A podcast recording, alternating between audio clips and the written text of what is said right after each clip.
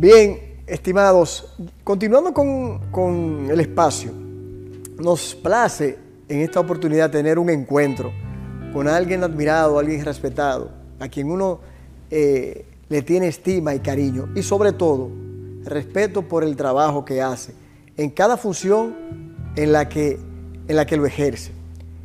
Buenas noches, Carlos Manuel Estrella.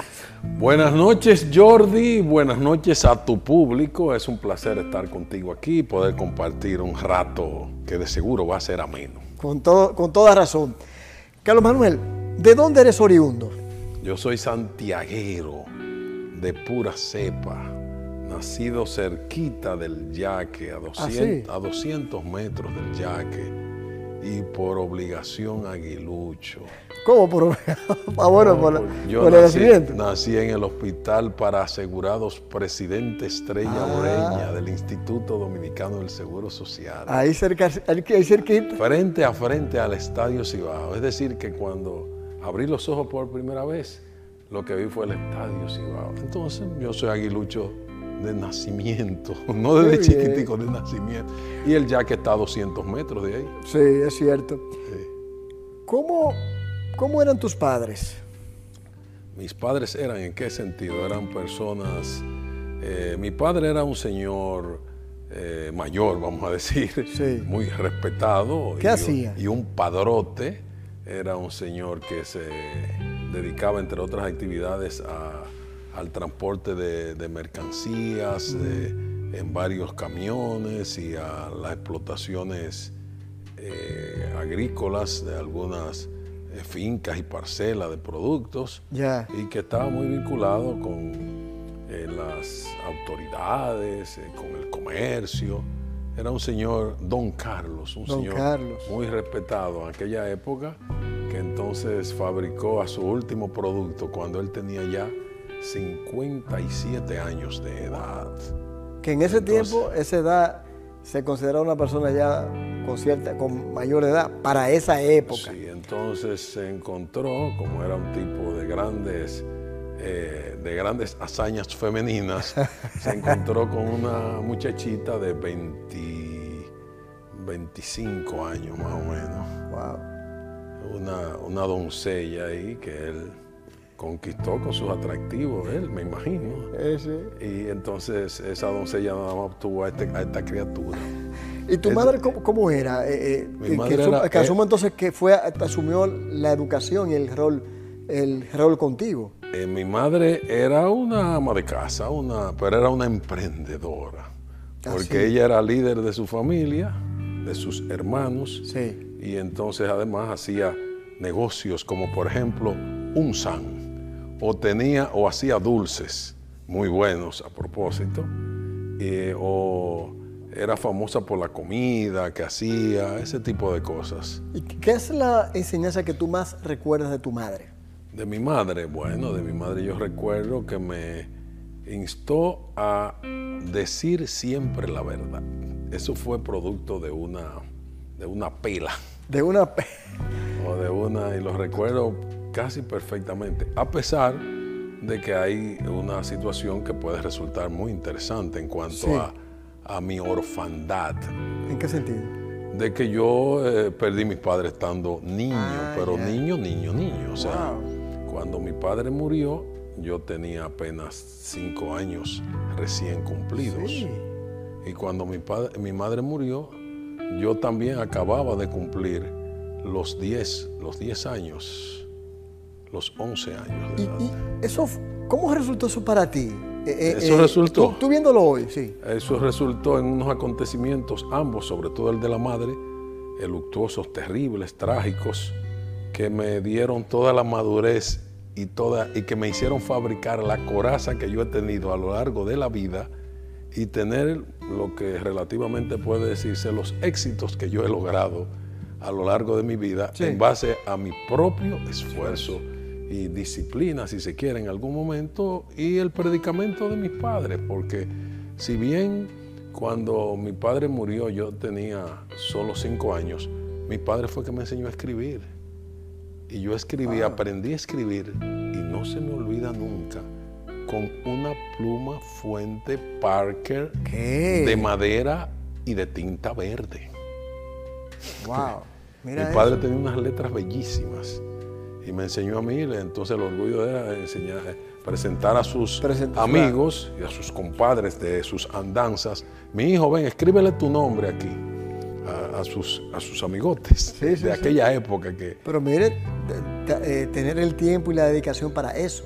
Sí, sí, no porque, Porque yo, además yo era su último, su último producto de un señor Claro. que ya había tenido ocho, más o menos, siete, ocho Entiendo, años. entiendo. Que- y que el, el último había ocurrido hacía 15 años. O sea, imagínate en ese cuadro, entonces además eh, la posición económica de mi padre era muy buena.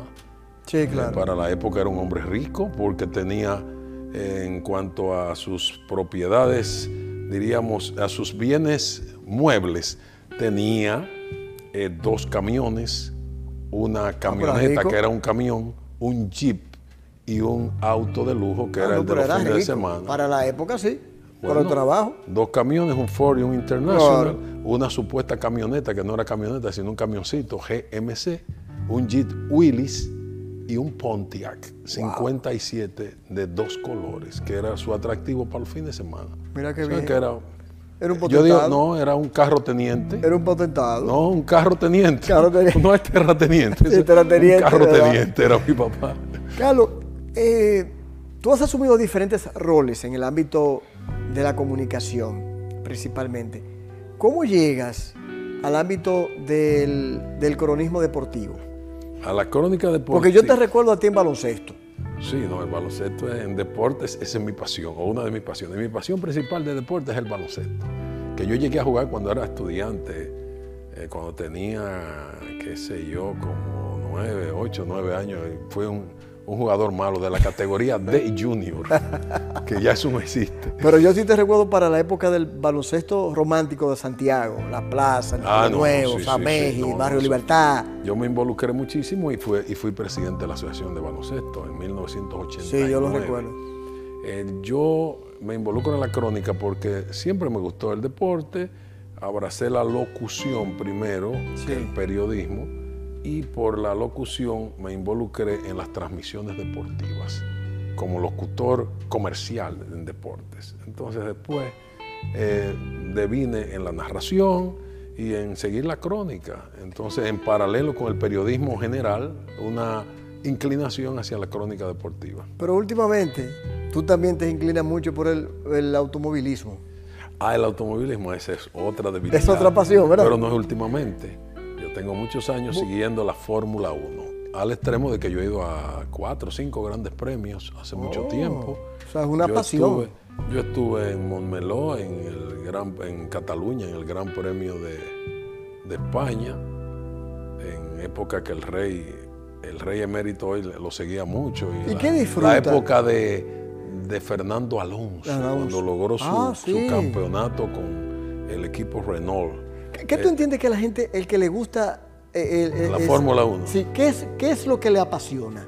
De la Fórmula 1 apasiona, desde mi punto de vista y en mi caso, la búsqueda de la perfección, la valoración del tiempo, la lucha por dar más Mira y eso. por llevar los experimentos más avanzados de la, de la aeronáutica, de la física, a un carro bólido que desarrolla eh, velocidades increíbles Claro.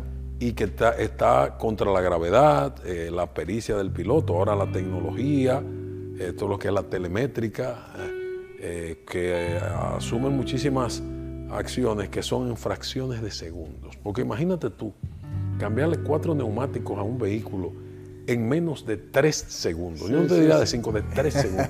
Obviamente que 16 o 18 personas o 20 le, le caen encima a ese vehículo, pero son tres segundos Sí, y tú sí, lo sí, puedes sí. ver. Sí, sí, sí, sí. Entonces yo estuve en España, estuve en Alemania dos veces, en Hockenheimring, y Ah, estuve en Estados Unidos, en, seguidor. en, en Indianápolis, en la- aquella carrera en que fueron menos vehículos, hace muchos años ya. Y estoy por ir a las próximas, eh, pero ahora el tiempo es más complicado y, las- y algunas carreras también son más complicadas obtener los boletos a tiempo. Por ejemplo, México, que es un atractivo, que ha sido un fenómeno. Sí, sí. Porque, y, está finalizando el, campeonato, ¿verdad? Sí, el campeonato ya está. No, el campeonato. ¿O está a la mitad? Está, finaliz, está un poco más de la mitad, pero está en la pausa que los europeos llaman en el ferragosto, pero ya terminó. O sea que hay una, unas vacaciones que por primera vez no hay carrera en tres, cuatro semanas. Yo imagino dónde están ustedes. Pero eso es una pasión y además, es, además es todo, no es un día, es un fin de semana. Y si tú vas al escenario, es todo una feria, es una trampa y es una industria. Es el deporte para mí más caro, los presupuestos más altos. y se mueve ahora a distintos escenarios y tú por televisión ves la misma calidad y los mismos protagonistas. ¿Y cómo lo hacen entre una semana y otra con 15 días de diferencia?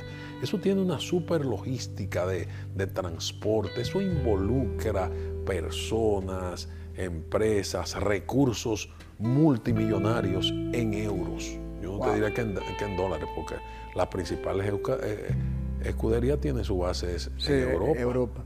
el Reino Unido, Italia, Alemania. ¿Cómo, ¿Cómo, Carlos pasa entonces de toda esa pasión en el ámbito deportivo, el periodismo, pasa al derecho? Por un accidente, por algo fortuito y por un suceso muy eh, que marca mucho mi vida. Sí. Y mi pasión, otra pasión en cuanto a mi forma de ser, por la defensa de los derechos fundamentales, los derechos de las personas. Yo tengo un espíritu es muy justiciero. Por eso te gusta mucho el constitucional. Sí, sí, yo tengo, tengo una debilidad por el derecho constitucional, siempre he estudiado la constitución y en ocasiones yo creía saber un poquito de derecho sin, haberlo, sin haber ido a la universidad. Sin embargo, el suceso del desalojo ilegal de los vecinos del Sánchez Román para dar paso al, Palacio de Justicia, me llevó a ir a la universidad. ¿Por qué? Porque en el Sánchez Román estaba mi único bien material que tenía, la casa de mi madre, de su propiedad, con su título que le había regalado mi padre y donde yo viví, me crié, donde ella murió. O sea, tenía un valor, aparte del valor material, un valor sentimental, que es mucho más fuerte. Entonces, un, un decreto declaratorio de utilidad pública en ese momento, y todavía algunos piensan que es un acto jurídico administrativo del Ejecutivo inatacable, que es palabra de Dios, te alabamos Señor. Y es la voluntad de una persona. Y puede tener viso de inconstitucionalidad. Y tú lo puedes enfrentar. Pero en la época de Balaguer, donde ocurrió en, el último, en los últimos, en los 10 años finales de Balaguer, se cometió un atropello a todo ahí, murieron inclusive vecinos. Sí, yo los recuerdo. yo los recuerdo. Y desarrollamos una lucha tremenda, creamos un comité de propietarios e inquilinos. Y entonces busca, sí, y la, eh, la, condición para pertenecer era tener el título de propiedad del inmueble o tener un contrato de alquiler como inquilino. Sí, tener alguna calidad. Sí, tener la calidad. Entonces, eh, ahí buscamos asesoría, abogados, y yo hablaba con muchísimos abogados que, que no entendían, que yo creo que yo sabía más que ellos ya de lo que decía la constitución con respecto al derecho de propiedad y la facultad de expropiación que podía hacer eh, ejercer el Estado, vía el Poder Ejecutivo. Entonces, en la constitución de entonces decía que para que se pudiese dar la expropiación tenía que darse previo pago de su justo valor determinado por sentencia de tribunal competente. Más o menos el texto, lo estoy citando, y no hubo ninguna sentencia. El tribunal competente era el Tribunal Superior de Tierra. Nunca se pronunció, no hubo sentencia. Y eso fueron como los desalojos al estilo Balaguer. Ahí llegó un grupo de tigres al mando de quien era el jefe del INVI en ese momento y, sacaron la gente prácticamente, se le metían a la casa y comenzaban a, a, destruirla. Y muchísimos ancianitos ahí que después murieron a los pocos meses. qué bueno que esas son de las historias que deben conocerse, porque muchas veces se, quedan y no están en libros. Por eso yo digo que ese Palacio de Justicia es el, es el Palacio de la Injusticia y que está fundamentado en un terreno muy eh, con muchos problemas, porque antes ahí existía la planta de tratamiento de aguas cloacales, la cloaca. Dicen que no fue casual. Ajá. Sí. he escuchado que no es casual que Balaguer ah, eligiera ese Ah, bueno, eso los metamensajes de Balaguer. Sí, sí. No lo dudo, no lo dudo porque entonces dice, ¿cuál es el fundamento de la, de la justicia de Santiago? Para él. Sí, averígüelo por ahí, averigüe dónde, dónde que está edificada el Palacio de la Injusticia. Claro, mira, vámonos a ir a una primera pausa. Y, y luego de esto, quisiera entrar entonces a la parte del periodismo, que yo sé que eso te, te ha- esa es tu verdadera pasión. No, esa es mi, esa es mi vida. ¿Cuál es la diferencia entre el periodismo o el periodista y el comunicador? Ay, Pero eso lo vamos a hacer Eso, eso sí me gusta. luego de la pausa. Bien, volviendo a esta parte y en la conversación con Carlos Manuel Estrella, que es abogado, es periodista, es comunicador, es cronista, es maestro de ceremonia. Ay, ay, Dios mío, muchas Nada. calidades. Nada más falta novio de la madrina. Carlos, nos quedamos con una inquietud antes de irnos a la pausa que yo siempre he tenido. ¿Cuál es la diferencia, según tu parecer, entre un periodista y un comunicador? Porque hay gente que aduce. Ah, bueno, tú eres comunicador. A veces me dicen, no, tú eres periodista. Yo no, yo no soy periodista, porque yo no ejerzo ni tampoco he estudiado el periodismo. Exacto. Según tú, ¿cuál es la diferencia? Mira, según yo, no creo que sea según yo. Comunicador somos todos, comunicadores. Por naturaleza, el ser humano es un comunicador natural. Es un ser Es social cierto. que tiene que comunicarse. Es una de sus facultades innatas Es cierto. como ser social. Luego hay un derivado que es el comunicador social. Entonces aquel que tiene ese privilegio de que puede proyectar esa comunicación por los medios eh, masivos, por los medios audiovisuales, ahora por las nuevas plataformas. Pero eso es una atribución de todo el mundo en el ejercicio libérrimo de la libertad de expresión y difusión del pensamiento. Dos cosas, expresión y otra difusión Claro, claro. que son dos componentes también. Entonces, esa calidad la tenemos todos y los que son eh, productores de programas, eh, son comentaristas, analistas, locutores, presentadores, animadores y los reporteros y los periodistas son comunicadores. Son como la última, la, Sí, la última. El último crema. escalón. Ahora, periodista es una palabra para mí muy sagrada. Claro. Decirla y definirla. Si nos vamos a la normativa legal, desde el punto de vista jurídico, en República Dominicana, periodista, conforme a lo que establece la ley 1091 que crea el Colegio Dominicano de Periodistas, es aquel, aquella persona que se dedica la mayor parte de su tiempo, de su vida productiva, a trabajar con- en la búsqueda, redacción, difusión de noticias, en una oficina de relaciones públicas, en una agencia de noticias, etcétera, y que, eh, y que trabaja en un medio de comunicación y que, de- y que lo hace de manera regular y retribuida, dice tú- la ley. cómo tú ves? Entonces, ese es el periodista, el que vive de eso, el que ejerce y que para el momento de la ley 1091, año 91, hace ya 30 años que tiene esa ley, tenía una vacación, para decirlo en términos Sí, sí. jurídicos, de cinco años para asimilar a los Oh. que eran empíricos, que no tenían una titulación. Claro. Además se supone que es el profesional egresado de una escuela de comunicación. Esa era la condición. Ese- El egresado de una escuela de comunicación social o la persona que ejerce de manera habitual la actividad. Qué por- bien.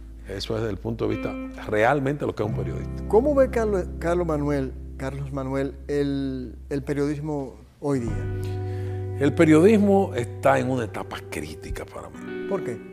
porque le están atacando sus principios fundamentales, sus valores, y porque se ha recurrido al facilismo, a lo ligero, la cultura de lo light y también la cultura líquida, de que todo se derrama y toma la forma del envase, en que todo está Y, como y hay quien utiliza el sicariato moral. Sí, ah, esa es otra variante. Entonces, pero sobre todo, Jordi, el tema del periodismo, de la crisis que yo te digo, es que se Sí. han perdido los valores, el rigor. Y entonces cualquiera dice que es periodista. Y, Entiendo. y- y creen que lo que se difunde por las redes es periodismo. Sí, Eso es no es periodismo. es correcto. Entonces, no se sigue una- un rigor ético de lo que es una información, el principal, la principal característica que es la veracidad, la verosimilitud, la realidad, porque lo que es noticia es lo que es un hecho real. Claro. Entonces ahora se han inventado con el inglés de que fake news es una cosa, ah, no, eso es noticia falsa. no, O eso- breaking news. eso es un disparate. O sea, no puede ser, si es noticia, no puede ser falso. O sea, para mí eso es una mentira, una falsedad, no fake news, no noticia falsa, porque no hay noticia falsa. Tienes razón. Porque si es noticia, tiene un valor intrínseco de veracidad. Entonces, eh, estamos manga por hombro con eso. Entonces, no hay periodismo investigativo real, son escasas excepciones y vemos que hacen buen trabajo, son la excepción a la regla, entonces no se sigue el rigor y la tecnología le ha hecho un daño tremendo al periodismo. No solo porque ha ido desplazando medios tradicionales, sino porque ahora se, recurre al copiar y pegar.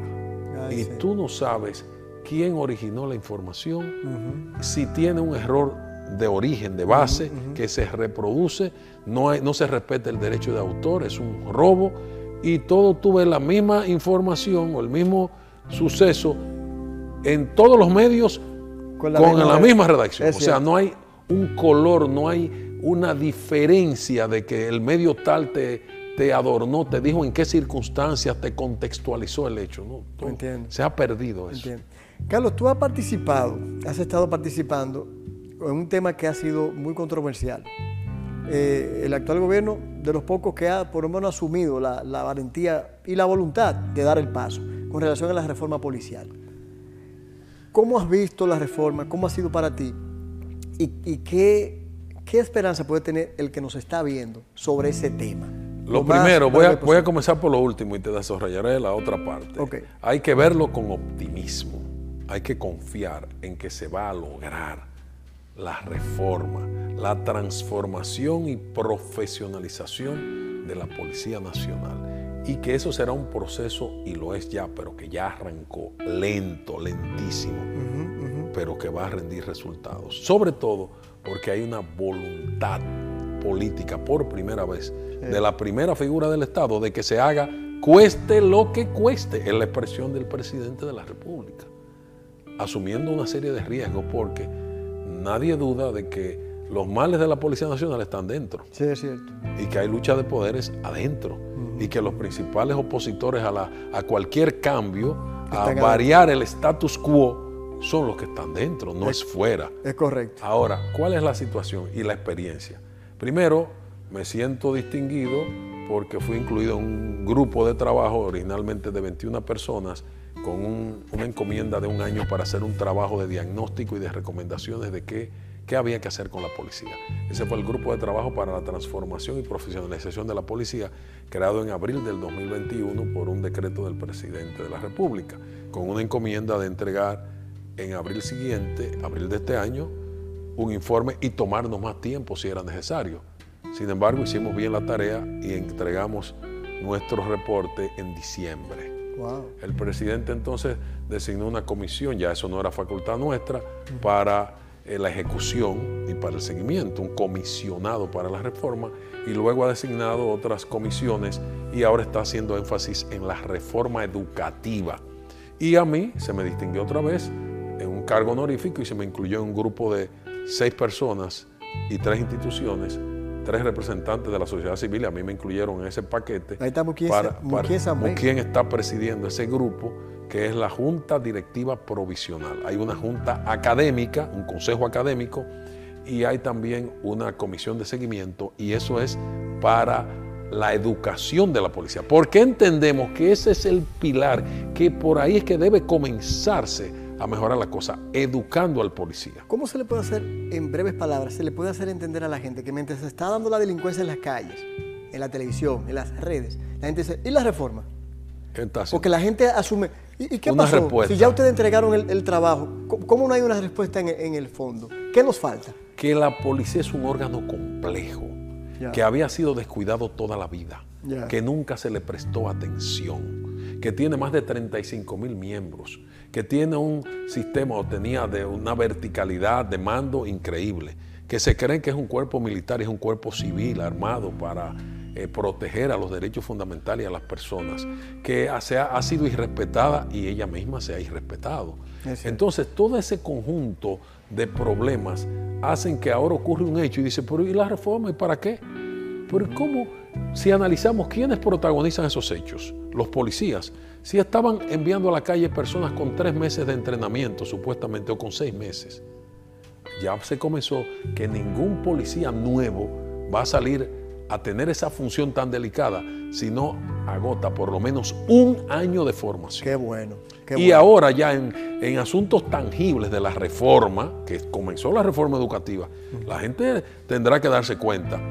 Está en proyecto una capacitación, un entrenamiento, la eh, obligatoriedad para los 35 mil y tantos miembros de la Policía Nacional, no importa el rango, desde el más bajo hasta el más elevado, de tomar un diplomado de tres meses sobre derechos fundamentales, relaciones con la población, responsabilidades de la institución Qué como bueno, tal, para bueno. actualizarlo, para ver. Y además se está mejorando la condición humana del propio policía, mejora en salario, mejora en seguridad social, Eso es importante. porque hay que pensar en el policía. Yo tengo un criterio, y termino la parte ahí, de que primero tenemos que dignificar al policía, la persona del policía, Es cierto. y luego la institución, que es la parte ya física, la parte de tecnologías, de edificaciones, de recursos, de vehículos, etcétera. Pero primero tenemos que transformar y forma, formar para transformar a ese ser humano que es el policía, para que se sienta orgulloso de la enorme tarea que tiene Muy y sea respetado por la ciudadanía, no, se, no pase toda la vida en la institución. Por ejemplo, un joven que 18, 19, 20 años ingresa a la policía, que salga ya a los 39, a los 40 años, pero con una persona con una profesión, con varias profesiones, con una formación, con una disciplina, que sea atractivo inclusive para el mercado privado. Ah, Claro. Jordi que acaba de salir de la policía, duró cuánto, 20 años, Claro. llegó a teniente coronel, coronela o a general y ya lo retiraron con todo. No su- que cualquiera todo- quiera ser policía. Sí, ent- sí, entonces vamos a buscar, ese tiene una formación, yo lo quiero aquí en mi empresa. Qué bien. Es respetado, esa es la idea. Por lo menos yo soy un Quijote puntual, en ese aspecto. puntual. Un Quijote. Carlos, con tu familia, ¿qué esperas? ¿Qué legado? ¿Qué mensaje quisieras que tus, tus hijos adquirieran de ti? Bueno, el mensaje sería que su padre, después que se despidió de este mundo, fue una persona buena,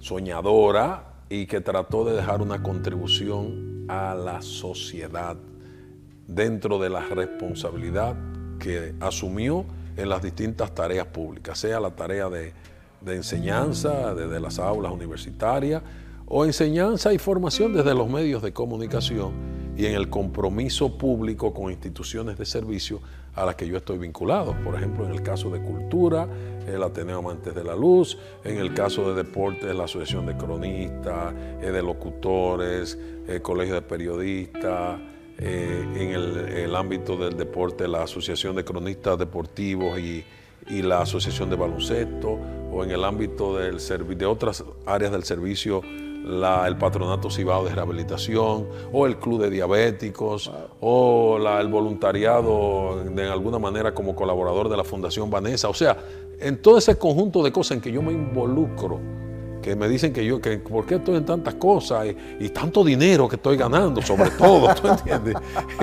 Ese tipo de, los que no saben, los ignorantes, ¿por qué este tipo está metido en todas las cosas? ¿Y cómo es que tiene tiempo? Y, oye, tanto dinero, ¿no? Yo la, la ma- la mayor parte de las actividades que yo desarrollo no son de honoríficas. o son honoríficas. Carlos, en dos palabras, el que nos está viendo está iniciando periodismo o está ejerciendo el periodismo. En dos palabras, ¿qué es lo más importante para ti? ¿Qué, debe, qué cualidad debe tener esa persona? El periodista debe tener credibilidad, esa es su bandera. El que no tiene credibilidad no puede ejercer. Y el segundo componente es una palabrita mágica y complicada, ¿Cuál es? ética. Uy, Credibilidad y ética. Pero la ética yo no la concibo, yo la concibo no como un planteamiento teórico, filosófico, de que, bueno, la ética, un asunto moral, de los valores. No, la ética es una práctica, un ejercicio que hay que acompañarlo de honestidad y en algún momento aspirar a la integridad, que ya es una palabra Muy muy, ma- muy mayor, muy mayor. Carlos, gracias, gracias de verdad. Que he disfrutado este poco tiempo que me ha permitido la vida de conocerte un, poco más y seguirte admirando más. No, muchas gracias. Yo también te admiro. Tú sabes que eso es recíproco porque tú tienes- también tienes unos valores y te puedo decir hasta colega comunicador, porque ya tú te metiste a la comuni- como comunicador social, eh, un colega o productor de Tú programas. sabes que una de las cosas que me dijo mi padre para finalizar es que en ese tiempo estaban eh, solicitando mucho los carnets. Si te vas a meter en eso, hazlo por la vía correcta. Entonces tú tienes tu carne de la Comisión de Espectáculos Así Públicos. y, tomé mis exámenes. Sí, sí, muy bien, muy bien. Bueno, señores, Carlos Manuel Estrellas, Estrella, la verdad que menos de ahí no lo esperaba. De verdad que agradecido y muy, muy confiado en que ustedes hayan disfrutado de este encuentro. Vamos a la pausa.